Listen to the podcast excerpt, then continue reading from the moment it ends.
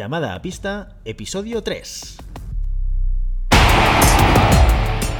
Hola, muy buenas y bienvenidos a Llamada a pista, el programa, el podcast en el que hablamos de ese desconocido deporte que es la esgrima.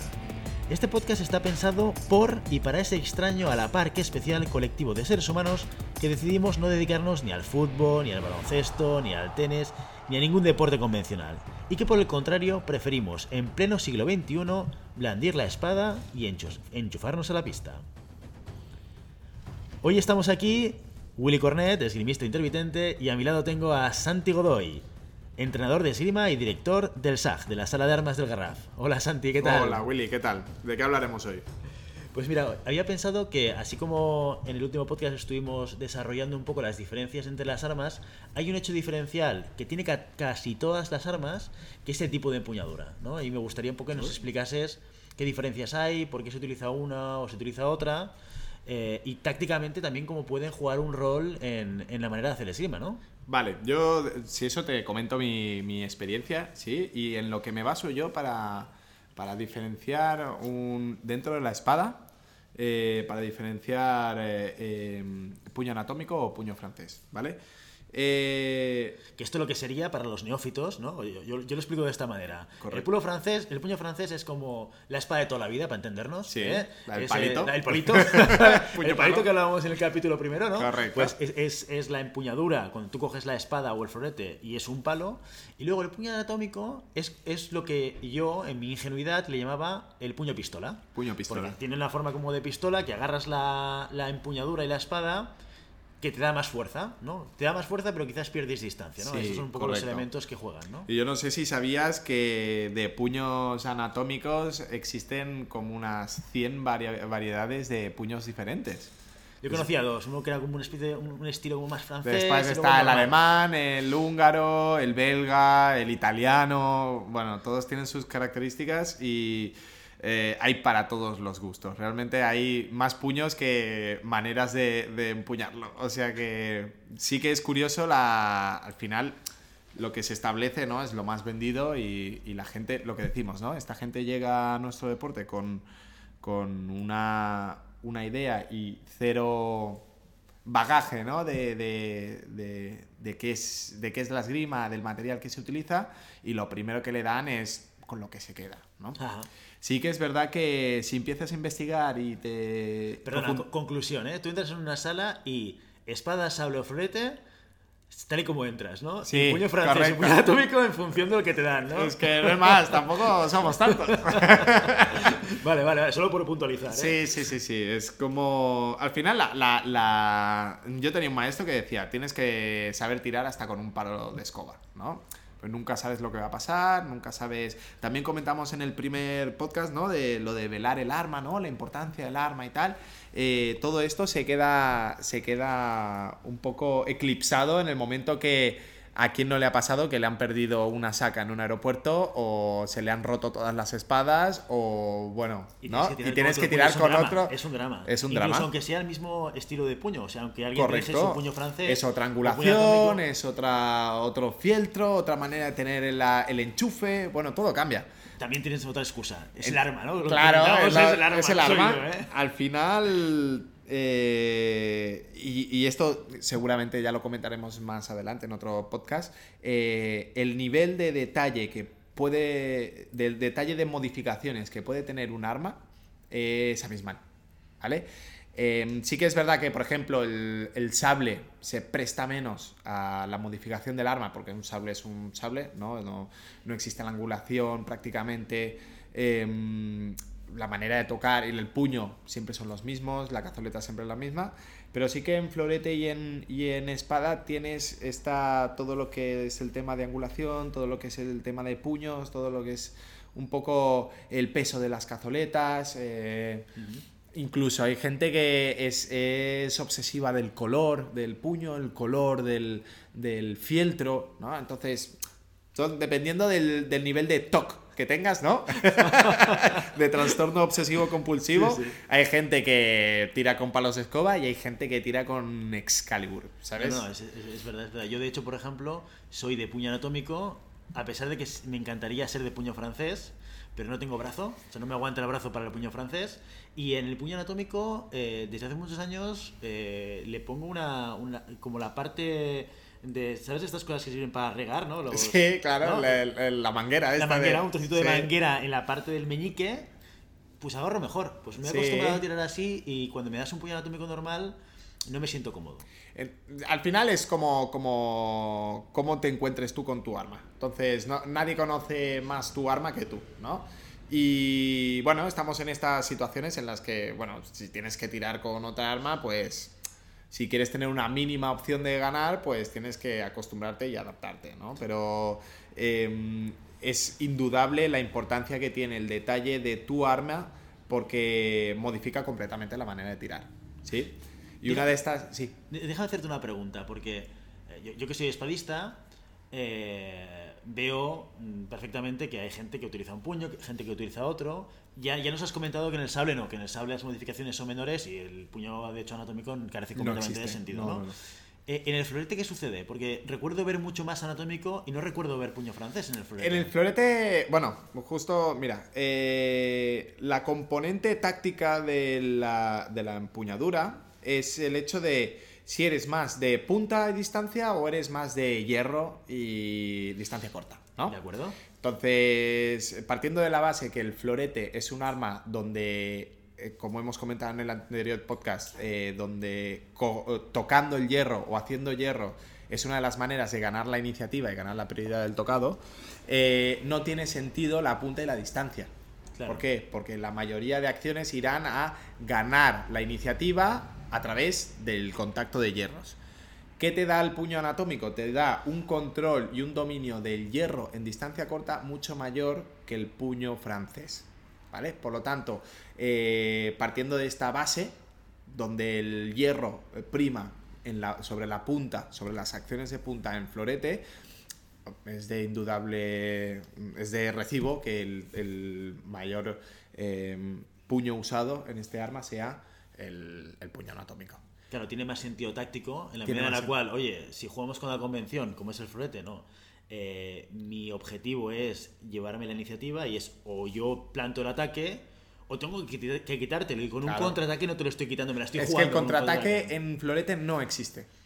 No está contemplado. Es decir, el contraataque en florete. no, es, una acción que sea inteligente, porque al final me arriesgo a que sea tocado doble. Claro. Y si es tocado doble, para mí o no el contraataque funciona si tienes un brazo de dos metros y el otro tiene un brazo de medio metro. Claro, cuando tienes la certeza y la seguridad absoluta de que tu brazo y tu tocado llegará mucho antes que el otro. Ah. Si no, el contraataque es un suicidio. Es un suicidio. Por eso no se juega tanto al contraataque en este sentido. O se juega al contraataque siempre con una toma de hierro después, ¿no? Es el contraataque con esquiva o el contraataque con parada. ¿Vale? Pero eso es una, un, movimiento más eh, explosivo buscando la anticipación del tocado que no el hecho de una acción de punta en sí. Claro. Eh, déjame hacerte otra pregunta de estas que me surgen después de tantos años. Eh, si analizásemos los campeones del mundo, ¿de acuerdo? De, espada, vamos a centrarnos en espada, ¿no? Donde tenemos puño francés y puño anatómico.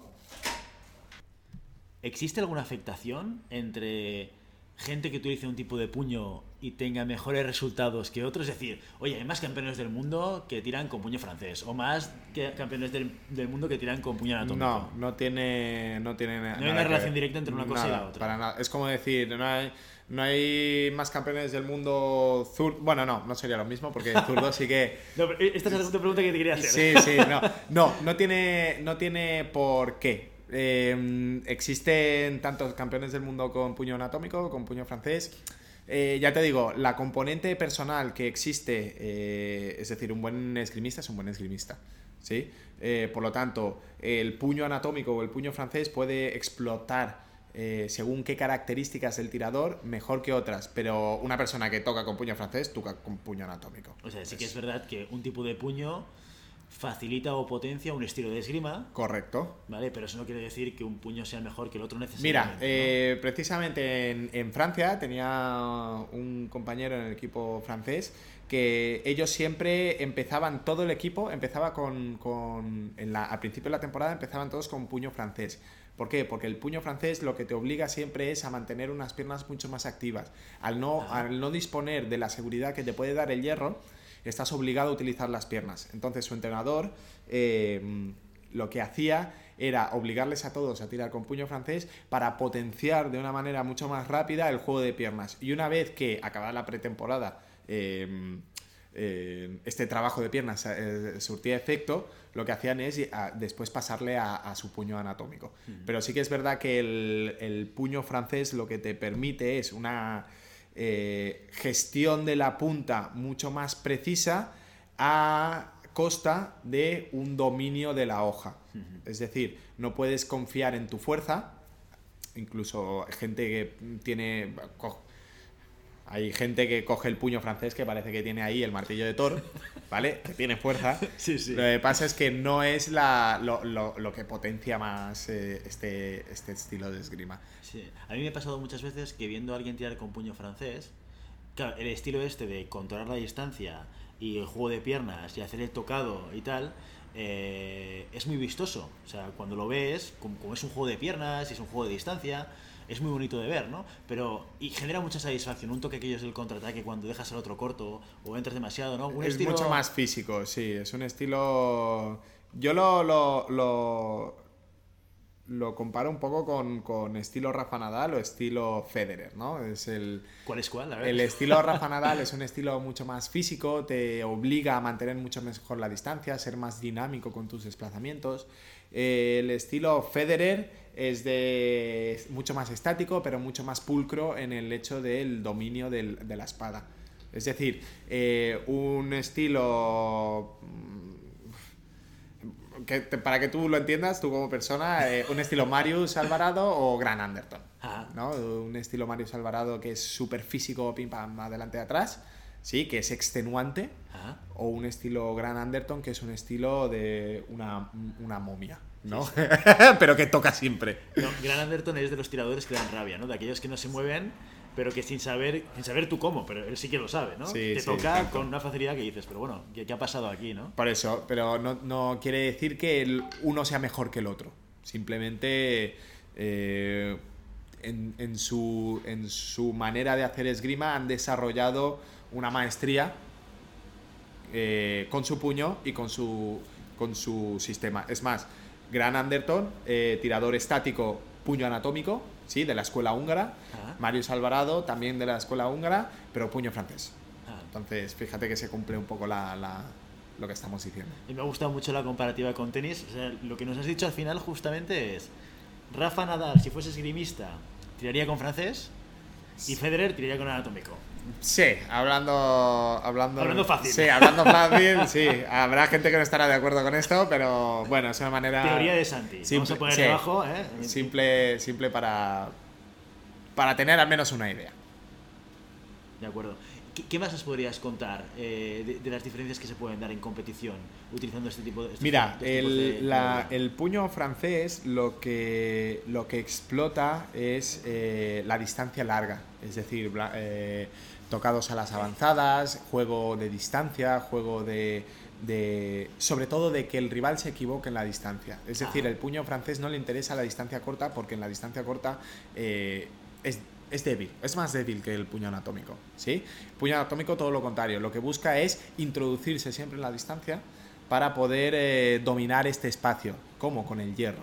Entonces, eh, siempre estamos eh, viendo en la comparación de uno y otro, ¿no? Si, si un puño francés tira con un puño anatómico, el puño anatómico lo que intentará es cerrar esta distancia para trabajar en la zona donde el puño francés es más débil y el puño francés intentará abrir siempre la distancia para que la distancia en la que el hierro no es eh, una opción fácil, ¿sí? le pueda ofrecer más beneficios a la hora de que se abran blancos, el poder tocar avanzadas y, un poco el desarrollo de la distancia larga en el, tocado.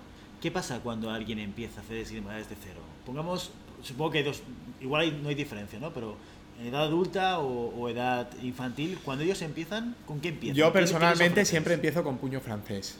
¿Por qué? Porque es muy fácil, el, el, hierro es muy fácil, es muy natural, ¿no? El meter una hostia para apartar una cosa que está delante tuyo, ¿no? Metes un manotazo para apartar un mosquito o una mosca, pues metes un espadazo para apartar una punta, ¿no? Eh, ¿Qué pasa? Eh, tiene un problema, que la, la, espada, ¿sí? el dominio de la hoja, genera una sobreconfianza que a veces no es buena. Es decir, eh, partiendo de la base de que la única manera 100% segura de que no te toquen es que no llegue, ¿vale? Todo lo que sea distancia corta, todo lo que sea distancia de posible tocado, siempre habrá alguna, alguna posibilidad de que te, que te toquen. Por lo tanto, ¿qué hace? El hierro lo que hace es trampear esto, ¿no? Mientras yo pegue ostiones, ¿sí? Puedo tocar, ¿sí?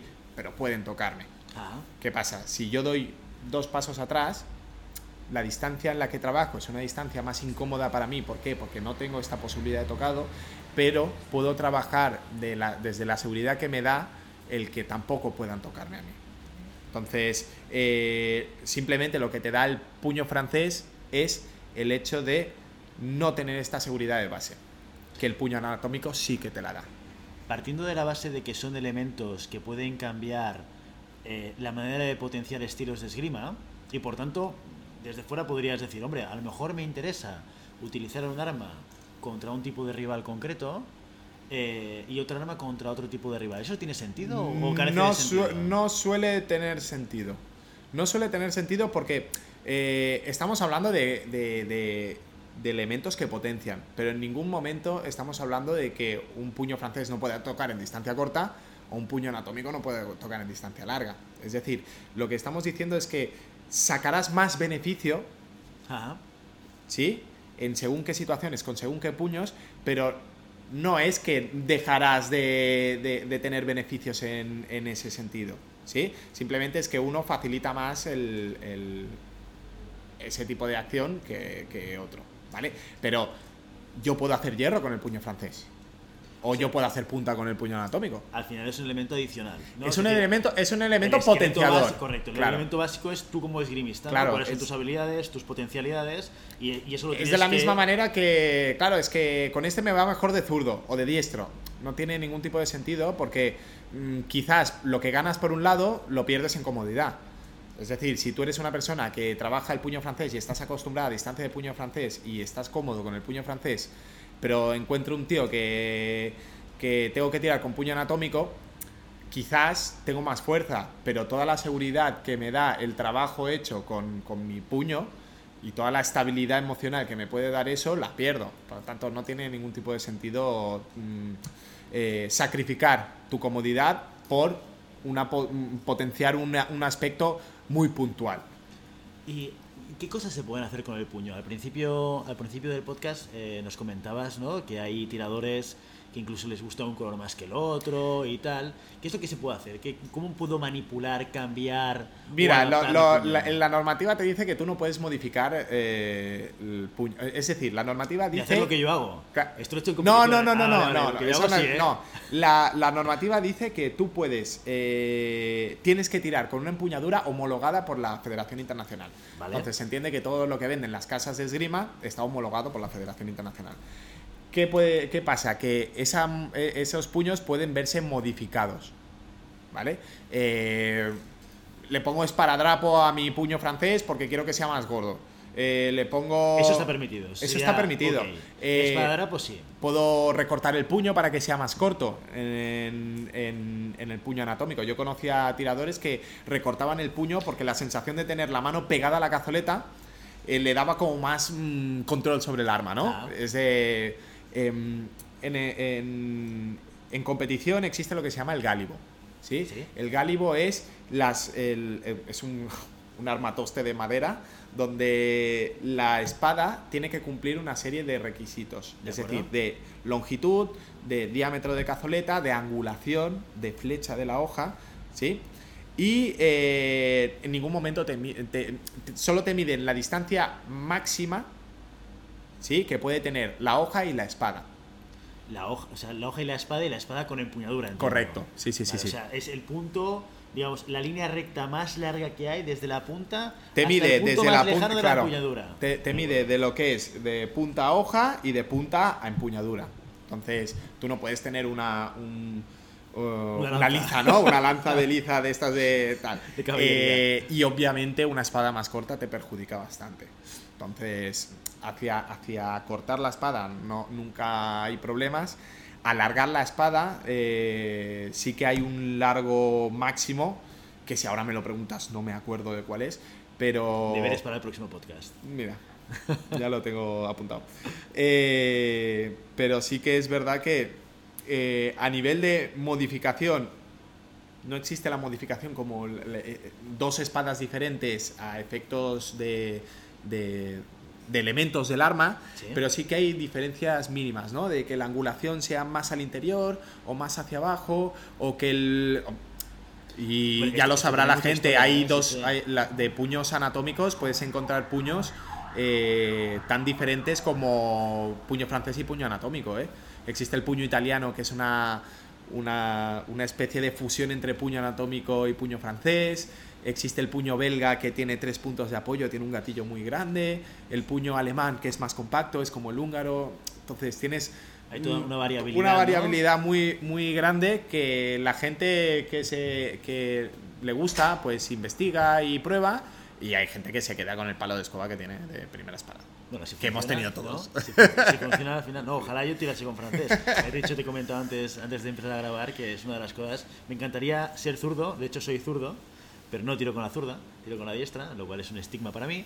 Eh, y además también tiro con anatómico. Y no sé, tenía la magia esta de pensar, si tirase con francés, mejoraría resultados. Y, y me has desmontado la magia. No, ¿eh? mira, el- estábamos diciendo el ser zurdo em, en proporción, eh, cuando subes de nivel, eh, la, proporción de zurdos y diestros en alto nivel eh, se equipara bastante. Sigue habiendo más, más diestros que zurdos, pero hay bastantes de zurdos. ¿Qué pasa? Eh, se entiende que a nivel de proporción existen más diestros que zurdos en el mundo, por lo tanto el ser zurdo en, la Estadísticamente esgrima, hablando- estadísticamente hablando, Claro, es mejor. Claro. Esto yo creo que lo pasa en todos los deportes, ¿no? En el fútbol Todos. también. quien Mira, hablando de Rafa Nadal, es diestro y le- su tío le... Correcto, es diestro y, ¿no? Y su tío le obliga a en tirar con la zurda. Sí, sí, sí, sí. Yo a la inversa. Muy bien, perfecto. Oye, pues yo creo que hasta aquí dejamos el capítulo, si te parece, Santi. ¿Y tanto? Vale, ya hemos revisado un poco puño anatómico, puño francés. Hay temas también interesantes que podremos desarrollar en futuros capítulos, como es cómo montar una espada en francés. El tema de la angulación que tú comentabas, que juega mucho eh, en, en cómo va a rendir esa, ese arma en un, en un combate. ¿De acuerdo? Bueno, como primera aproximación, ya me has desmontado otra vez en otro capítulo más ciertos mitos que estamos. tenía, que tenía Es un preentendidos. placer. Para eso estamos. Yo pensaba que sabía de esto, pero veo que no tengo ni idea. No, pero está bien porque, porque me ayuda a descubrirlo. Y, y nada más. Y eh, simplemente para acabar, eh, invitaros a todos los que nos escucháis a que, nos, a que os pongáis en contacto con nosotros, que nos deis vuestra opinión, que digáis qué es lo que queréis de, de qué queréis de- que hablemos. Si tenéis algún tema concreto que queramos desarrollar, encantados de poder hacerlo. Recordad que nos podéis encontrar en www.llamadapista.com barra contacto para contactarnos y que cualquier pregunta que nos hagáis, oye, encantados de compartirla en el podcast y, eh, de darle la respuesta, como siempre dice Santi, desde nuestro punto de vista y con nuestra opinión personal. Y sobre todo, para que esto sea sostenible y que, y que sea accesible para todo el mundo, si te gusta el contenido de este podcast, suscríbete en iTunes, compártelo en redes sociales, eh, danos esas cinco estrellas eh, tan necesarias y comenta en iVoox eh, y dale me gusta. ¿De acuerdo? Y nada más, muchas gracias por todo, por vuestro tiempo, por vuestra atención el día de hoy, por vuestro interés en este deporte maravilloso que es la esgrima. Y hasta el próximo podcast. Hasta el próximo podcast. Nos escuchamos.